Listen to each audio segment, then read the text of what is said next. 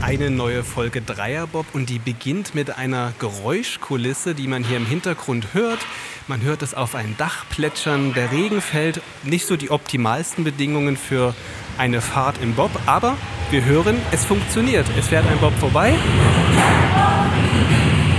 Hier ist der Dreierbob, präsentiert von der Idealversicherung. Ich bin Fabian Deike und ich stehe hier mit Tino Meyer, hallo. Nachdem wir in der letzten Folge beim Sommertraining in Riesa waren auf der Anschubstrecke, nehmen wir nun also beginnend mit der Wintersaison so langsam Eiskontakt auf und sind hier in Altenberg im Rahmen der deutschen Meisterschaft der Bobfahrer und wollen mal schauen, was sich in der Sommerpause getan hat. Wir haben ja mit den zuletzt drüber gesprochen, was die Athleten getan haben, wie sie sich fit gemacht haben und nun Fabian, äh, wollen wir uns mal darum kümmern, äh, was mit der Bahn so passiert.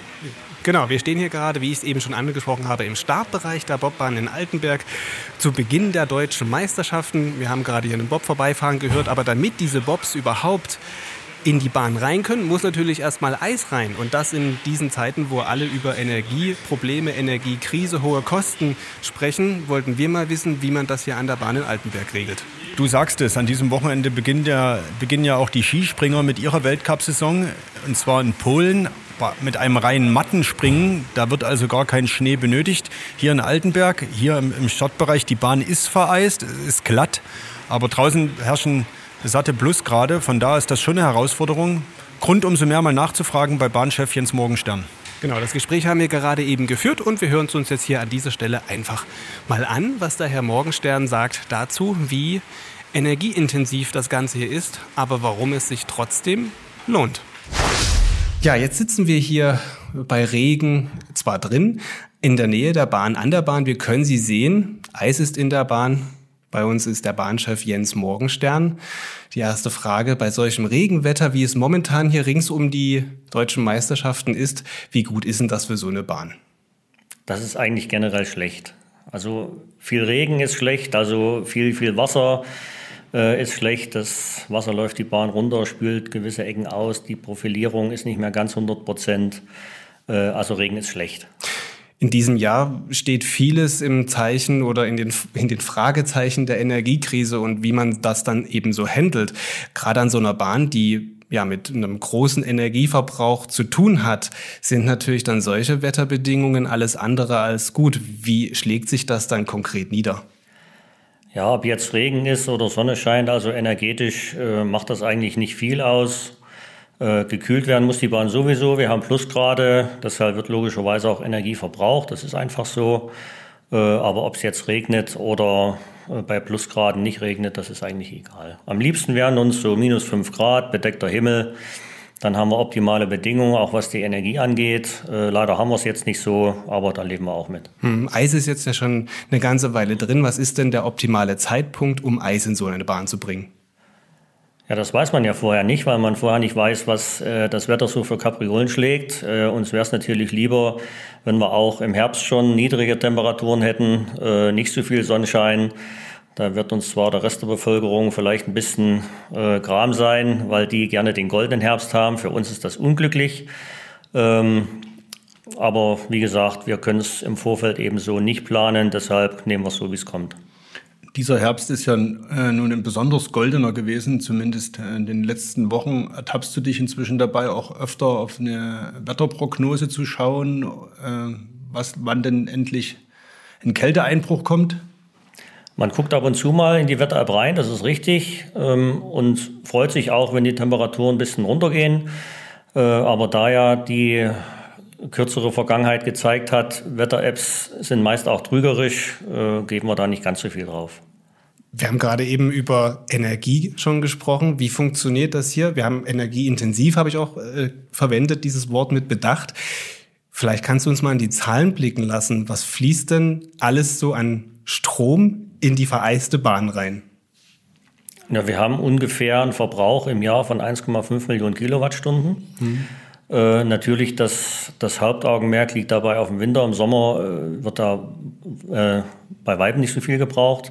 Und deshalb sind wir froh über jedes Grad draußen, wo es etwas kühler ist, äh, wo wir eben den Energieverbrauch dann nicht so ganz hochschrauben müssen. Mhm. Woher kommt eure Energie? Ich könnte jetzt sagen aus der Steckdose, das wäre vielleicht ein bisschen zu kurz gegriffen. Ähm, ja, natürlich haben wir auch wie, wie jedes, jedes Unternehmen Stromverträge, äh, die entweder länger oder kürzer laufen. Zurzeit äh, stehen wir da noch ganz gut da mit unserem Partner Sachsenenergie. Äh, natürlich müssen wir den Strom auch bezahlen. Es gibt ja auch schon Anfragen, die sagen, ihr habt einen Sponsor Sachsenenergie, ihr kriegt den Strom so, so ist es leider nicht. Aber wir haben da einen sehr guten Partner und äh, stabile Verträge und deshalb ist das alles leistbar. Inwie, äh, inwieweit macht sich die Energiekrise, von der wir alle ja auch privat irgendwo betroffen sind, jetzt auch für so eine Bobbahn bemerkbar? Wie, wie weit drückt die sich aus? Spürt ihr die schon? Ja, die Frage ist, was man jetzt mit Energiekrise genau meint. Ähm, wie gesagt, die Strompreise sind natürlich gestiegen, das ist überall so. Äh, es gibt ja aber auch äh, Unternehmen, die zum Beispiel Gas verbrauchen. Da ist die Steigerung ja wesentlich höher als beim Strom. Es gibt auch schon Diskussionen, dass eben äh, Vereine, äh, Stützpunkte, Nationen sagen, wir können jetzt aufgrund der gestiegenen Kosten zum Beispiel beim Benzin, Diesel vielleicht nur zweimal zum Training kommen und nicht viermal die Woche. Ja, das sind alles so Dinge, die da mit reinspielen. Äh, aber generell, dass wir jetzt sagen, aufgrund der gestiegenen Preise können wir den Betrieb gar nicht mehr aufrechterhalten, so ist es glücklicherweise nicht. Ihr habt im Startbereich Photovoltaikanlagen stehen. Ähm, was tragen die hier bei zu dem Energiemix an eurer Bahn? Die Photovoltaikanlagen haben wir auch in der Kooperation damals nochmal der Enso installiert. Äh, da hat man so ein Projekt ins Leben gerufen, äh, in Klammern grüner Eiskanal. Das heißt, wir beziehen generell Strom aus erneuerbaren Energien, sind CO2-neutral.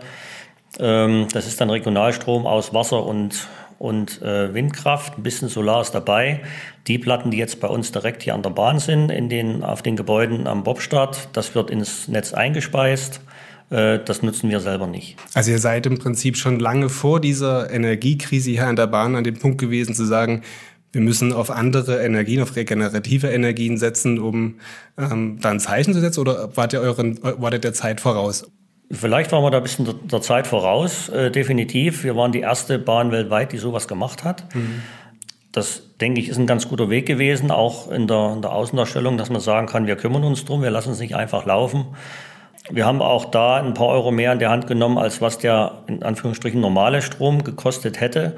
Aber ich denke, das ist uns auch ganz wichtig zu sagen, da wir ja etwas mehr Strom brauchen als einige andere Unternehmen, äh, dass wir da auch unserer Verantwortung für die Umwelt gerecht werden. Das ist jetzt ja hier eine Sportstätte. Ne? Es gibt ja auch viele, viele andere große Sportstätten in Deutschland.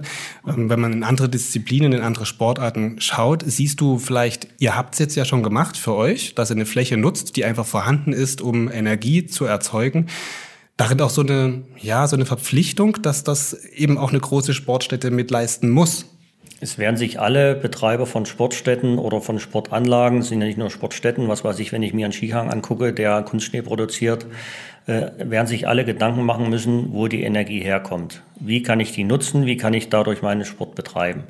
Da werden sich alle Gedanken machen müssen. Das ist nicht nur in der Wirtschaft so, nicht nur in den Haushalten so, sondern auch die Betreiber von Sportstätten müssen sich da Gedanken machen, wie kann ich das umsetzen und wie kann ich so gestalten, dass es finanziell äh, machbar ist und dass eben auch umwelttechnisch das machbar ist.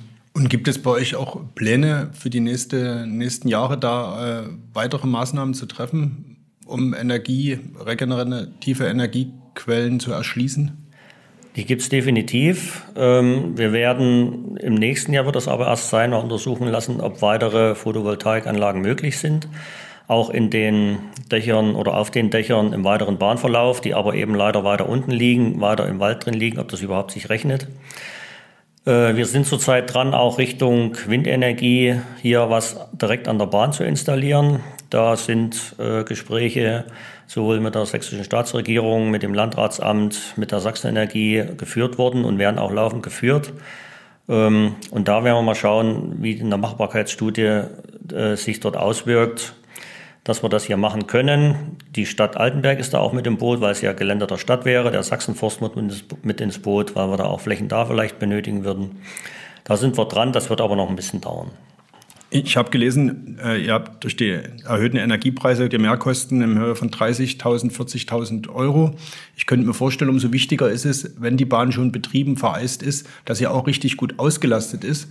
Nun hatten wir kürzlich die Situation, dass es in Winterberg ein technisches Problem gab, dass in Oberhof äh, einer weiteren deutschen Bahn ja ohnehin nicht Bob gefahren werden kann aufgrund der zu engen Kurven. Äh, die Bahn im Königssee ist, äh, wie wir alle wissen, ja seit dem Vorjahr, seit dem Unwetter da am Königssee zerstört und da wird gerade über den Wiederaufbau diskutiert, der wahrscheinlich frühestens 2024 im August beginnen kann. Da war Altenberg plötzlich die einzige Bahn in Deutschland, auf der man Bob fahren konnte. Ist das nicht dann irgendwo auch ein Glücksumstand, wenn man schon eine vereiste Bahn hat, dass sie dann auch richtig genutzt wird? Ja, in dem Fall war es jetzt nicht unbedingt ein Glücksumstand. Es wollten ja alle bei uns fahren, nicht nur die Bobsportler. In Oberhof kam ja noch dazu, dass die auch ein technisches Problem hatten und mit der Eineisung erst vier Wochen später beginnen konnten. Ja, wir hatten dann äh, eine Auslastung nicht von 100 Prozent, sondern vielleicht von 120 Prozent. Also alles, was fahren wollte, ist dann zu uns gekommen. Äh, ist natürlich schön, dass es so ist.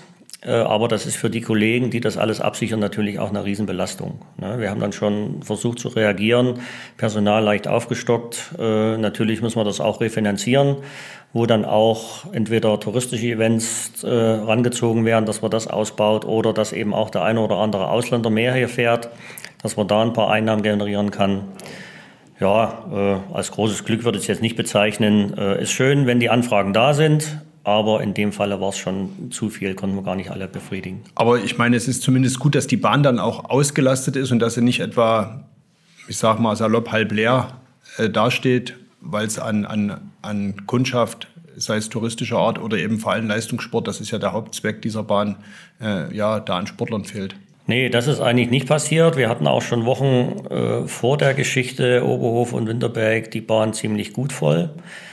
Äh, zum einen ist es natürlich so, dass eben Königssee äh, in, absehbarer Zeit noch nie ans Netz geht, eben jetzt auch nicht. Dann ist natürlich, was noch mit reinspielt, die Geschichte Russland, Sochi äh, wird nicht belegt. Und deshalb sind nicht nur die Trainingsanforderungen, die zu uns, äh, die bei uns einlaufen, sehr hoch, sondern auch die Anforderungen der internationalen Verbände, was es Wettbewerbe angeht. Also wir haben dieses Jahr wieder einen dritten Weltcup, den wir ausrichten. Und da ist dann natürlich auch eine Grenze erreicht, wo wir selber sagen müssen, also was jetzt noch an Anfragen kommt, das können wir leider nicht mehr bedienen. Das ist genau das Stichwort, die sportliche Saison, der sportliche Winter 2022, 2023. Kannst du kurz die Höhepunkte benennen, auf die sich auch die äh, Wintersportfans hier in, im Osterzgebirge freuen können? Ja, Höhepunkte sind natürlich die Weltcups, die gerade angesprochen wurden. Äh, wir haben in Woche 02 und Woche 03 äh, Anfang nächsten Jahres die beiden Bob- und Skeleton-Weltcups, also 14 Tage hintereinander. Das ist auch eine Premiere, hatten wir noch nie. Haben dann und Woche, wenn ich da ja. kurz dich unterbrechen darf, liegt auch daran, an dem Bahnmangel, Sochi fällt aus, Königssee ist nicht da, also dass einfach in Europa genügend Stationen auch ab, äh, dastehen müssen, um genügend Weltcups zu fahren, oder? Definitiv. Also es gibt ja auch Bahnen, äh, wenn ich mir Lillehammer oder äh, Laplani anschaue, die eben auch nicht äh, Hurra schreien, wenn die dort Wettbewerbe ausrichten sollten. Also es gibt da wirklich einen gewissen Mangel. Gut, wenn eine Weltcup-Anfrage kommt, die übernehmen wir gerne. Aber wie gesagt, auch da sind gewisse Grenzen, die einfach da sind, wo wir dann sagen müssen, es geht nicht mehr. Ja, waren auch stehen geblieben, Woche 05, dann den, den Weltcup Rodel, der dort ansteht. Äh, ich denke mal, der wird auch gut genutzt, weil wir ja an der Saison drauf hier die, die Rodel-Weltmeisterschaften haben. Das ist so insgeheim für dich bestimmt schon perspektivisch als früherer Rodler das große Highlight, was da schon im Hinterkopf ist. Ja, das, wir hatten ja in den letzten Jahren genug Weltmeisterschaften hier äh, in Bob und Skeleton. Das war ja schon eine, Riesengeschichte, was wir da hier gemacht haben. Einmal mit, mit ganz vielen Zuschauern, einmal Corona-bedingt äh, null Zuschauer. Wir hoffen, dass die Rodel WM 24 mit ganz vielen Zuschauern stattfindet. Da freuen wir uns natürlich drauf. Ist eine etwas kleinere Geschichte als Bob Skeleton. Da sind es 14 Tage, jetzt wird es eine Woche. Aber schlussendlich freuen wir uns da riesig drauf, dass wir auch von der, vom Rodelverband Phil das Vertrauen bekommen haben, eine Rodel-Weltmeisterschaft hier wieder ausrichten zu dürfen. Und darüber hinaus gibt es in dieser Saison noch deutsche Meisterschaften. Jetzt gerade haben wir sie im Bobsport. Die Saison eröffnet haben die Skeletonis hier mit dem Nationalmannschaftslehrgang, die Deutschen, und danach auch gleich mit der deutschen Meisterschaft. Anfang Dezember Europacup im Bob und im Bob, glaube ich. Und dann äh, auch im, im, im Skeleton noch diverse äh, Nachwuchs- und Juniorenmeisterschaften. Ja, wie gesagt, die beiden deutschen Meisterschaften jetzt zu Beginn der Saison, die sind recht spontan gekommen. Äh, das wussten wir vorher auch nicht. Dann hat dann der BSD, also der Deutsche Verband, nachgefragt, können wir die nicht ausrichten. Ähm, Die Bobmeisterschaften sollen ja eigentlich in Winterberg sein, sind dann kurzfristig zu uns verlegt worden. Glücklicherweise ist es vom Aufwand her relativ äh, gut zu handeln. Das läuft dann viel in Eigenregie auch des deutschen Verbandes, äh, weil die auch gleichzeitig Nominierungsrennen dort stattfinden lassen. Ja, Dezember kommt dann Europacup Bob. Auch hier die Besonderheit, dass es ein Doppelrennen sein wird. Also es gibt zwei komplette äh, Renntage oder quasi vier komplette Renntage mit jeweils zwei Tagen, äh, weil auch hier das Problem ist, die, auch die zweite Reihe der Bobsportler, die haben Probleme, Ausrichter zu finden. Ne? Und danach kommt nochmal kommen noch mal die Rodler, die Union-Rodler beim Junioren-Weltcup der Rodler, was hier stattfinden wird. Das hatten wir jetzt die letzten Jahre weniger. Da sind wir auch ganz gut dabei, dass wir den Rodlern nochmal hier eine Chance geben, ihre Junioren-Weltcup-Rennen auszutragen. Ja, so wäre der Plan. Da wird das Eis ganz schön beansprucht. Ja.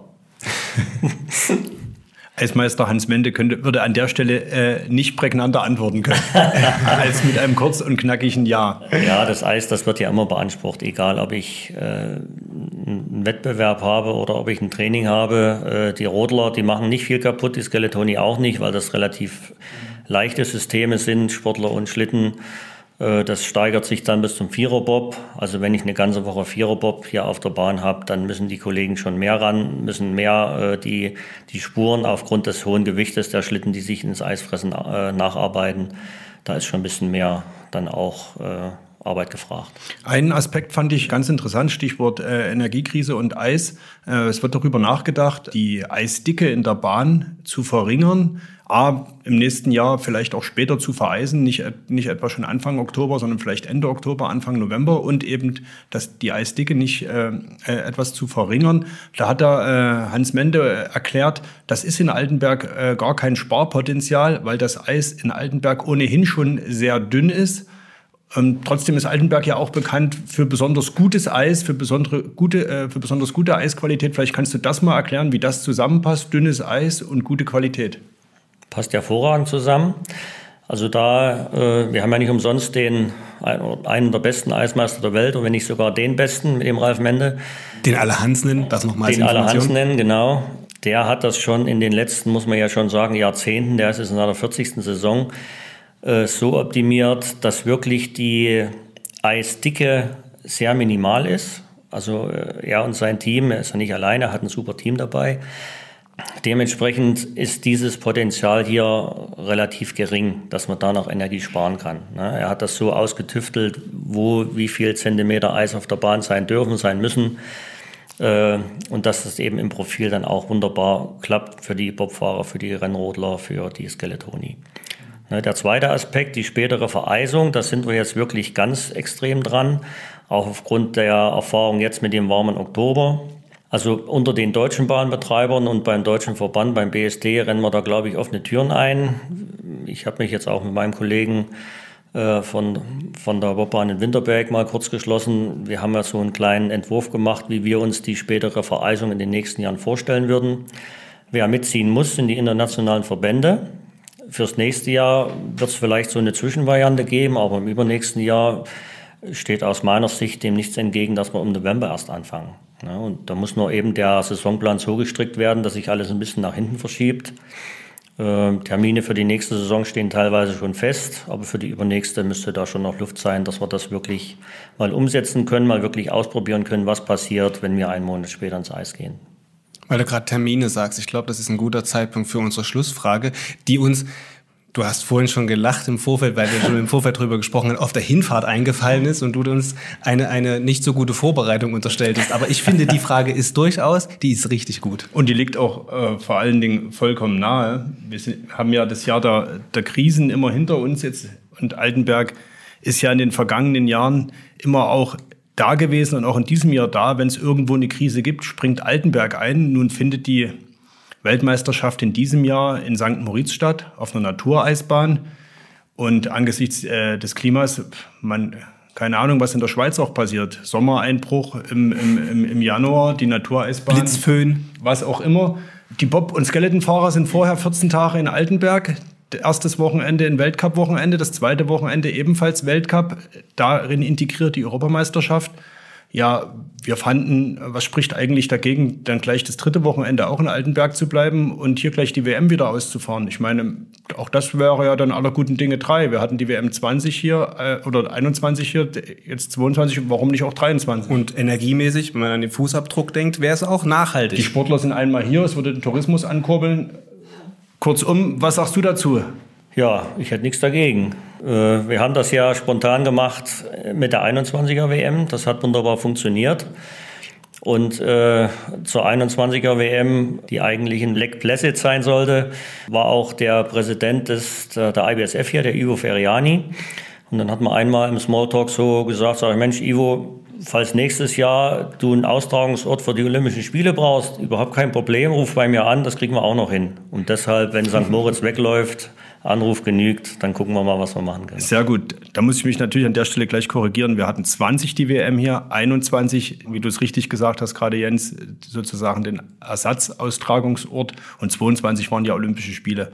Aber das Triple, das WM-Triple Altenberg, das behalten wir mal im Auge. Sowieso. Nur mit der Rodel-WM im Jahr danach. Ich meine, das. Oh, Fabian, jetzt bewegen wir uns aber wirklich auf dünnem Eis. Da, ich weiß, Rodler Stand, und, Rodler und Bobfahrer beharren da auf äh, gravierende Unterschiede Es ging sozusagen aber um in den- ihren Sportarten. Es ging ja um den Standort. Vielen Dank erstmal für dieses Gespräch, bevor wir jetzt hier noch äh, ins, ins Gelächter äh, abdriften. Sehr gerne. Danke. Ja, soweit also Jens Morgenstern, Bahnchef hier in Altenberg, zu den Bedingungen, die sich in diesem Jahr stellen, den Rahmenbedingungen aus ja, Energiesicht, aus Energieperspektive. Wir sind jetzt hier im Startbereich, hatten wir ja schon eingangs gesagt. Hier befinden sich also die auch in dem Gespräch vorgekommenen Photovoltaikanlagen. Und jetzt müssen wir kurz nochmal die Jungs vorbeilassen. Das rumpelt schon ordentlich. Hier befinden sich also diese Anlagen und ja, vielleicht macht das Schule und andere oder viele Sportanlagen ziehen danach. Jetzt sind nicht nur unbedingt Bobbahnen. Genau, also Jens Morgenstern hat es ja gesagt, äh, der Leistungssport hat Tatsache auch eine Verantwortung gegenüber der Umwelt und äh, auch im Zuge der ganzen äh, Klimasituation. Und ich glaube, das haben wir in dem Gespräch herausgehört, äh, zumindest die Leute hier in Altenberg sind sich dieser Verantwortung auch bewusst. Ja, sind wir gespannt, wie es auch in dieser Debatte, in diesem Thema weitergeht. Richten wir jetzt nochmal unseren Blick zum Sportlichen. Da hast du ein Gespräch geführt mit dem Bob-Bundestrainer René Spieß, auch hier gerade eben an der Bahn. Und ihr habt ähm, bei diesem Gespräch die Möglichkeit gehabt, für den Dreierbob eines für uns noch bisher verborgenes Heiligtum aufzuschließen. Äh, Du sagst es, die Bob-Garage ist ja Tatsache äh, eine Räumlichkeit, die der Öffentlichkeit verborgen bleibt. Und wir befinden uns gleich in Steinis Bob-Garage, wie gesagt in Heiligtum, und zwar die Bob-Garage von Bernd Steinecker, seit Jahrzehnten kann man schon fast sagen, äh, der Chefmechaniker der deutschen Mannschaft. Alle kennen ihn nur unter, dem, unter seinem Spitznamen Steini, war auch im Februar mit dabei in Peking bei den Olympischen Spielen. Er hat jetzt aufgeschlossen, sodass wir äh, hier drinnen uns mit René Spieß, dem Bob-Bundestrainer, über die bevorstehende Saison unterhalten können. Ja, jetzt befinden wir uns in einem anderen Heiligtum der Bobbahn, nämlich in Steinis Bobgarage, Chefmechaniker äh, der deutschen Bob-Nationalmannschaft seit ganz, ganz langer Zeit und äh, hat noch äh, René Spieß zu aktiven Zeiten betreut und auch erlebt. Ja, der Steini ist immer noch Mechaniker, René Spieß inzwischen Bob-Bundestrainer. Mit ihm haben wir uns jetzt hier kurz vor der deutschen Meisterschaft getroffen und fragen einfach, René, welchen Stellenwert haben denn deutsche Meisterschaften für den Bobsport? Ja, ähm, deutsche Meisterschaften haben immer einen Stellenwert im, im gesamten deutschen Sport. Wer sich deutscher Meister nennen darf oder deutsche Meisterin, ähm, das ist schon mal ein Titel, der, der auch was zählt. In diesem Jahr ähm, ist es so, dass wir durch den, den Ausfall der Bahnzeiten im Winterberg vom Testen ein bisschen hinten dran sind. Ähm, dementsprechend fährt Francesco Friedrich und Johannes Lochner die deutsche Meisterschaft nicht mit, sondern testet, äh, die, test, beide testen wieder äh, Material für die Saison und für den nächsten Zyklus. Aber es gilt ja noch einen Startplatz zu ergattern für den Weltcup. Also Friedrich und Lochner sind gesetzt bei den Herren. Es geht um einen Startplatz. Und dementsprechend ist das natürlich ein riesiger Wert von der deutschen Meisterschaft, weil diese deutsche Meisterschaft mit zu dem Selektionsmodus zählt. Und es wird einen Platz vergeben und es gibt äh, viele Aspiranten. Und deshalb ähm, hat gerade dieser Wettkampf heute einen enorm hohen Stellenwert.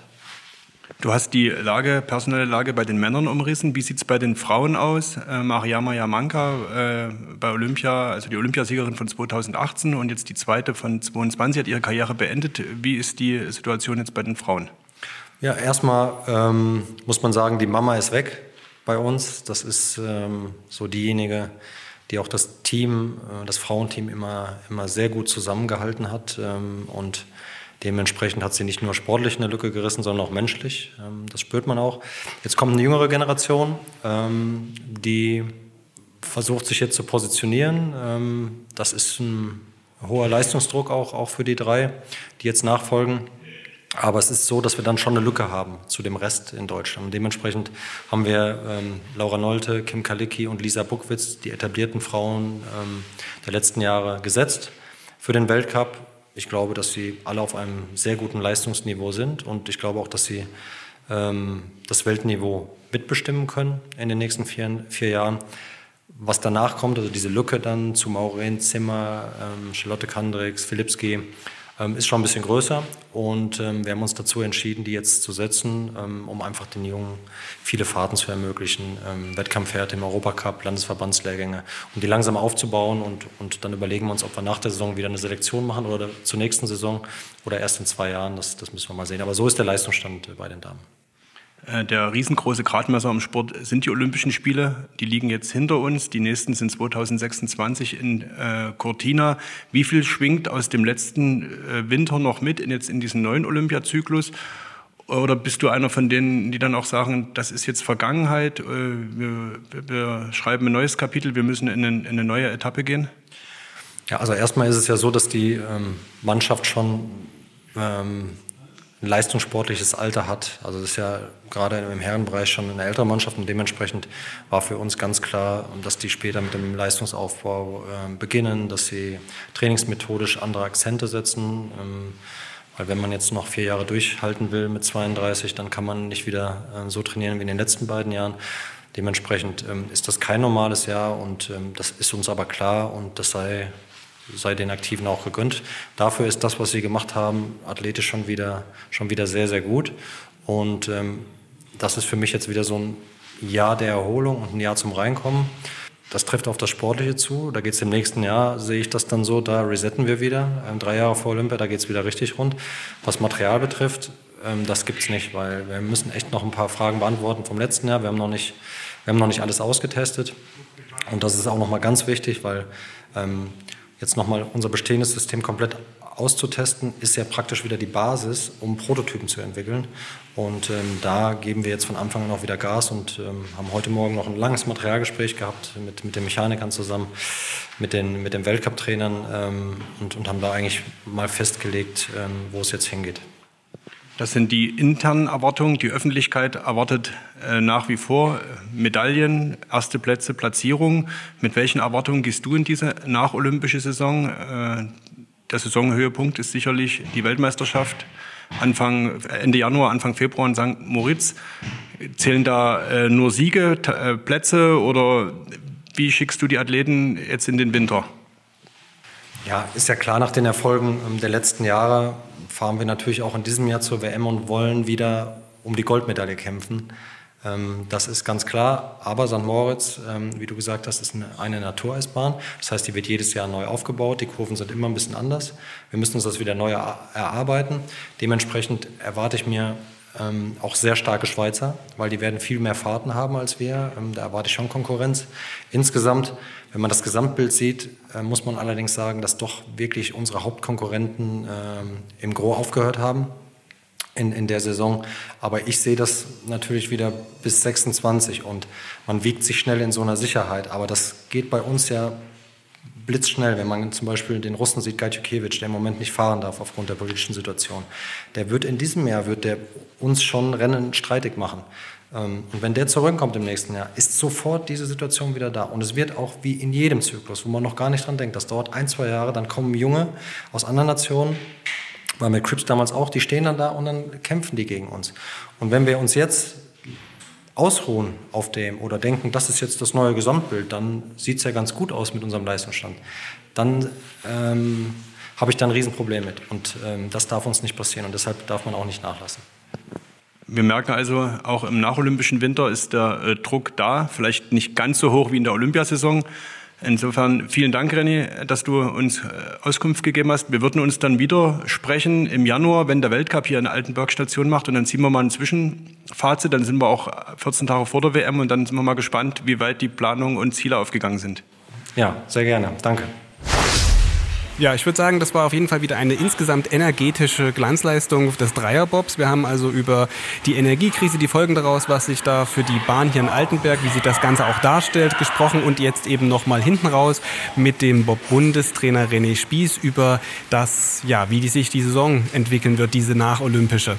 Und äh, während damit diese Dreierbob-Folge so langsam das Ziel erreicht, nehmen die Athleten so richtig Fahrt auf. Ende des Monats beginnt die neue Weltcup-Saison und zwar in Whistler auf der Olympiabahn von 2010, die gleichzeitig bekannt ist als die schnellste Bahn der Welt. Geschwindigkeitsweltrekord hält dort, ja, hm, man kann es sich fast denken, auch Francesco Friedrich, er ist dort mit dem Vierer äh, beim WM-Titel 2019 äh, weit über 150 km/h gefahren. Aber Fabian, jetzt reden wir schon wieder zu viel. Wir erreichen das Ziel. Während hier noch jemand startet, ich glaube, wir werden gerade angefeuert. Ich, klingt auf jeden Fall so. Äh, wir sind im Ziel. Weil es so schön war, vielleicht noch mal ein Tier Eis. Direkt vor uns liegt noch. Wir gehen raus mit einem schönen Knirschen. Ja, hat er auf jeden Fall gut gemacht, der Hans. Daran besteht nie ein Zweifel. Oder, um es mit Hans Worten zu sagen, ja.